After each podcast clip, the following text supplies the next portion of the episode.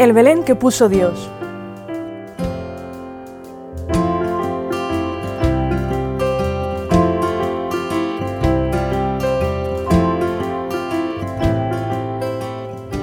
El pastorcillo tonto.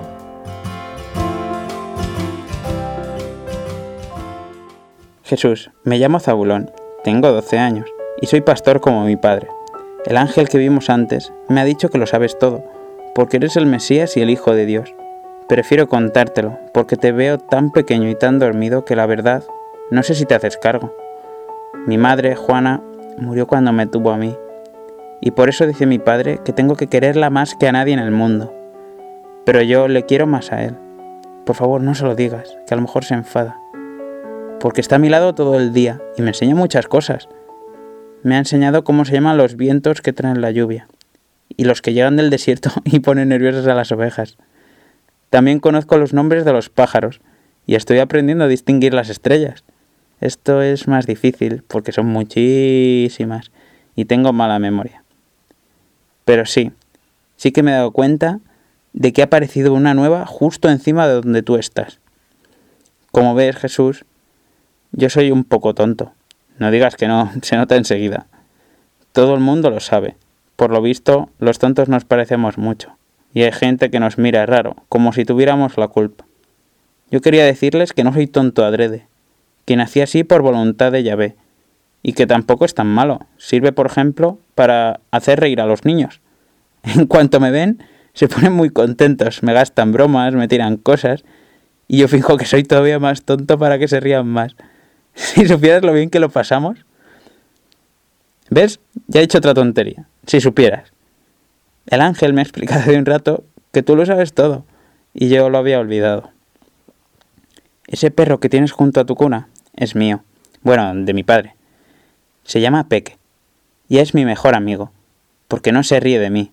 Escucha todo lo que le cuento con la boca abierta y la lengua fuera, y no me interrumpe nunca.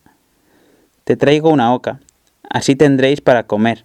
Para jugar no sirve porque es medio tonta y muerde. Así que dile a tu padre que no tenga pena de matarla. Además, con las plumas te puede hacer una almohada para que estés más cómodo. Te digo una cosa, nunca había sido capaz de pensar tantos ratos seguidos sin cansarme. No me hago ilusiones. Sé que esto me pasa porque estoy contigo y porque hablo sin palabras, como en secreto pero si tratara de contártelo en voz alta, te reirías de mí como todo el mundo. Es curioso, con el ángel me ha pasado lo mismo. Cuando se nos apareció al otro lado del barranco, yo no me enteré de nada. Dijo palabras tan difíciles que ni siquiera mi padre y los demás comprendieron gran cosa. Imagínate yo, que soy medio bobo. Pero el ángel lo sabía. Después de hablar con los demás pastores, se me acercó por la espalda y se puso a charlar a solas conmigo, igual que nosotros ahora, sin ruido y sin que nadie nos viera. Aquí no sabes lo que me contó. Vaya, me parece que he dicho otra tontería. Sí que lo sabes, tú lo sabes todo. Pero bueno, el caso es que el ángel, que por cierto se llama Gabriel, a lo mejor lo conoces, estaba muy contento, pero también un poco preocupado, porque según él, Yahvé le había encomendado una faena muy difícil.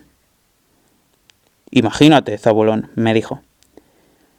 Dios nos ha mandado que anunciemos el nacimiento del Mesías a los hombres de buena voluntad. A que parece sencillo. También yo lo pensé al principio. Pero cuando nos reunimos los seis arcángeles del comando para hacer la lista, la cosa empezó a complicarse. Por tres veces tuvimos que dirigirnos a Yahvé para preguntarle qué significaba exactamente buena voluntad. Naturalmente que lo sabíamos, pero queríamos que nos diese permiso para abrir la mano. Así y todo, no conseguimos más que media docena en los alrededores de Belén. Yo tampoco sabía qué quería decir eso de buena voluntad, así que se lo pregunté al ángel y me dijo un montón de cosas preciosas que no sé si voy a ser capaz de repetir. Mira, Zabulón, tú te has fijado muchas veces en los pájaros, ¿verdad? Sí, y mi padre me ha enseñado a distinguir los buenos de los malos. Hay unos que se beben la leche, de las cabras, y... Sabes también que algunos vuelan siempre a ras de suelo, picoteando por todas partes, como los gorriones o los mirlos, otros se meten en los basureros o en los establos.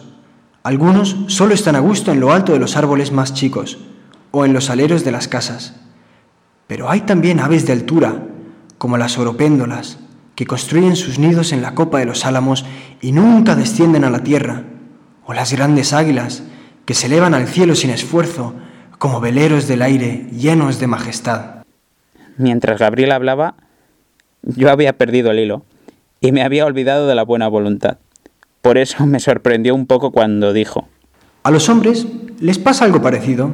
Dios los ha creado para que vuelen muy alto. ¿podemos volar? Ya lo creo. ¿No vuela la fantasía, la imaginación, el corazón, el deseo, la memoria? El alma vuela. ¿Me entiendes? Creo que sí. Y sin embargo, algunos se empeñan en revolotear entre los estercoleros o en las charcas más repugnantes. Otros utilizan sus alas no para lograr una meta, para llegar a alguna parte, sino para exhibirse en vuelos acrobáticos. Y son pocos los que quieren de verdad alcanzar al que está en lo más alto. ¿A- ¿Adiós? Adiós, sí, lo has entendido, Zabulón. Esos son los que tienen buena voluntad, los que alcanzan la sabiduría. Pues entonces yo no soy como ellos. ¿Cómo podría ser sabio un tonto? Lo eres, porque siempre has tenido tu corazón con Yahvé y has soñado con conocerlo y amarlo. No te importe que tu ingenio sea pequeño, con tal de que alcance la verdad. Las aves que vuelan más alto no son las que más aletean, sino las que se dejan llevar por el viento y aprenden a navegar sin fatiga, desplegando sus alas sin miedo al espíritu que las arrastra. Fíjate, Jesús, mientras el ángel me decía estas cosas, yo lo comprendía todo. Y no me cansaba de escuchar, ni de pensar. Hasta se me ocurrió que a lo mejor me había vuelto listo.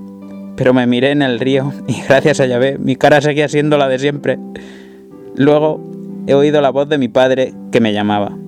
He cogido la oca y aquí estoy. ¿Sabes lo que te digo, Jesús? Que estoy muy contento de estar a tu lado que no tengo envidia de mi hermano Andrés ni de mi hermana Ana, que son ricos y tienen grandes rebaños y muchos olivos, pero que están lejos de aquí. Que te doy gracias porque has elegido a un tonto para ser sabio, y que me dan mucha pena esos sabios que parecen tontos, y yo creo que lo son.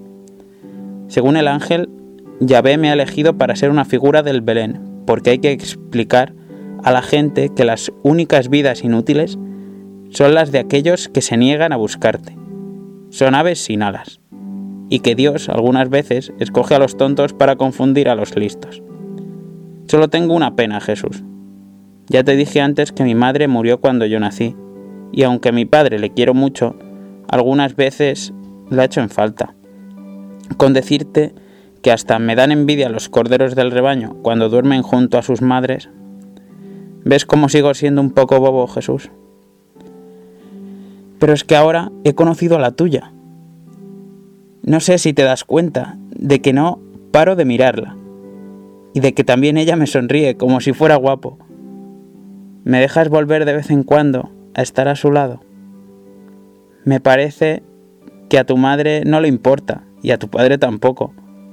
Les traeré comida y cortaré la leña que necesitéis y le explicaré cosas que a lo mejor no sabe y ella me contestará.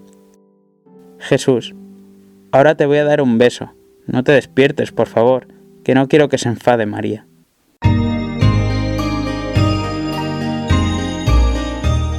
El ángel custodio de Dios.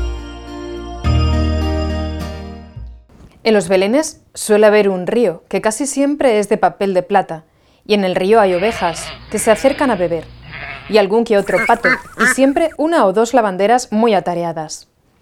Cuando Yahvé puso su Belén, también diseñó un arroyo y puso una lavandera en el sitio justo y a la hora justa. Se llama Salomé y trabaja como empleada en la posada de Belén. Aquella mañana fue al río, como todos los días, y a la salida del pueblo oyó el llanto de un niño. Entró en la gruta y, por lo que dice, se debió de quedar muy conmovida al ver a una mujer tan joven, una chiquilla, según ella, tratando de poner los pañales a su hijo recién nacido. Su reacción fue muy común. Se comportó como si estuviese enfadada, que casi siempre es la mejor manera de disimular las propias debilidades. ¿Se puede saber qué es lo que estás haciendo, criatura? ¿Quién te habrá enseñado a ti a poner pañales a un niño? A ver, déjamelo, que a la legua se ve que eres primeriza. Te advierto que lo he hecho otras veces. En Nazaret he cuidado a montones de recién nacidos. Y hasta he sido comadrona cuando mi prima Isabel tuvo a su hijo. Claro que con Jesús no es lo mismo. Salomé, que ya lo tenía en los brazos, no dejaba de mirar al pequeño. Así que se llama Jesús. Pues es precioso. Ya te habías dado cuenta, ¿verdad? Claro, ¿tú qué vas a decir? Pero yo llevo muchos años en este oficio y nunca había visto una criatura tan bonita. Bueno, vamos a lo nuestro. ¿Cuántos pañales has traído? Solo cuatro. El viaje fue tan precipitado. ¿Cuatro? ¿Qué harías tú si no estuviese yo aquí? Hala, toma al niño un ratito, que me voy al río a lavar estos dos que están sucios. Y da gracias a Yahvé de que haya salido el sol, porque si no, a ver cómo los secábamos. Ya verás lo poco que tarda tu hijo en manchar los que lleva puestos. Camino del río, Salomé se encontró con Zabulón, que iba hacia el portal con una pelliza de su padre en la mano. Hola, Salomé. ¿Has visto a la madre del Mesías? ¿A quién? A la madre de Jesús, del Cristo, del Hijo de Dios. Oye, Zabulón, ¿tú sabes lo que estás diciendo? Te lo digo porque tú siempre has sido un poco... Un poco tonto, ya lo sé. Pero ahora no me importa. ¿Te cuento lo que me ha dicho el ángel? Media hora después, la lavandera llegaba al río hecha un mar de lágrimas y lavó los pañales con tanta devoción que incluso se admiraba de que en las riberas del arroyo no brotasen flores nuevas para celebrar la primera colada del Hijo de Dios. ¡Anda! ¿Pero qué estás haciendo? Nada, Zabulón, métete en tus cosas. Estás besando los pañales, te he visto. ¿Besando? No te fastidia el tontillo este. Como te coja, te vas a enterar de lo que es bueno. De regreso al portal, Salomé se desahoga con María. ¡Ay, señora María, qué vergüenza! ¿Cómo iba yo a saber que eras la madre del Mesías? Y el niño, tan normalito, tan dormido. Como divino, desde luego es divino, pero claro, de ahí a lo otro. ¡Qué horror! Lo que habrás pensado de mí, porque es que además eres tan joven, una chiquilla, reconócelo. Y claro, aunque una está acostumbrada a tratar con gente de categoría, no es igual, porque ellos se dan importancia y van tan estirados que ni te miran. Y tú, a tu sitio, a servir. Por eso, cuando me dice Zabulón que hay que ver ese chico, hasta se le ha puesto cara de listo. Cuando me cuenta que tú... ya sabes. Pues entonces, no sé si tengo que llamarte majestad ni cómo decir lo que quiero decirte. Bueno, pues que estos son los pañales y, y si quieres te los lavo otra vez o, o hago lo que me mandes, pero, pero de aquí no me voy, ya está. De nuevo Salomé rompe a llorar y María la tranquiliza. Zabulón le dice que parece tonta y José le enseña la cuna que está fabricando con cuatro palos que le trajo un pastor. El caso es que ya notaba yo algo. Se veía enseguida que eres de un matrimonio distinguido. Tú, tan alto, tan serio, tan señor a pesar de ser tan joven. Porque tú... ¿Qué tienes? ¿Veinte? No, no me lo digas. ¿Y tú, María? Por aquí no las hay así. Preciosa, desde luego, pero no como las demás chiquillas de tu edad. Es que miras con una carita. ¿Te has fijado, señor José? Salomé, que me pones colorada. Bueno, pues así ya somos dos, porque yo debo estar como un tomate. Al terminar su trabajo en la posada, Salomé vuelve al portal con un cojín de plumas para Jesús, media docena de pañales nuevos y leche para la cena. Cae la noche. Yahvé atenúa la luz de su estrella para no desvelar a su hijo. Oriente recoge su cola de plata y María se deja convencer por la lavandera y se dispone a descansar un poco. También José duerme, con Zabulón y el perro a sus pies. Salomé ha cogido en brazos al recién nacido y no deja de mirarlo y remirarlo.